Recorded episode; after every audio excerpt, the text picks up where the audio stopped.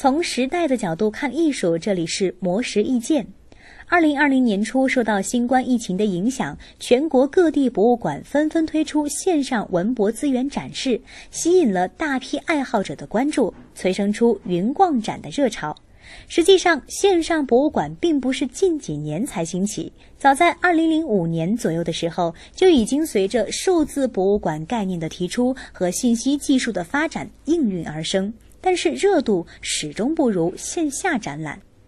这是因为用电脑或手机欣赏文物、浏览展厅，显然无法代替实际面对展品所带来的审美体验和沉浸感。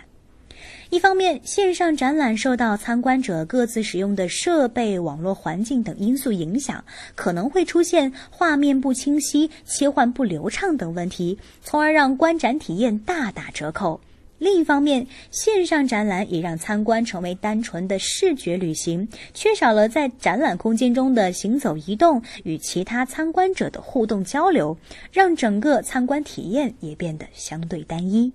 但是，随着技术和策展思路的发展变化，如今的线上博物馆相较于十余年前，增加了更多的互动性和灵活性。比如，中国文物报社全国近三十家博物馆与互联网平台合作推出的“二零二零生肖之力创意文物 H 五”，就是将展览转化为可以互动参与并分享给朋友的网络游戏。甘肃博物馆则开启直播参观的形式，观众可以在线投票去哪个展厅参观，看哪件藏品，以此突破“我展你看，我说你听”的传统思路。而敦煌研究院推出的数字敦煌，让观众可以选择不同主题进行参观路线，还可以根据个人需求对洞窟壁画进行探索。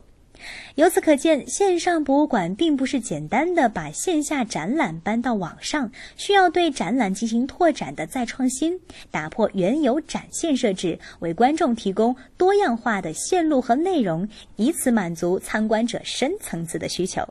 模式意见每晚九点准时更新。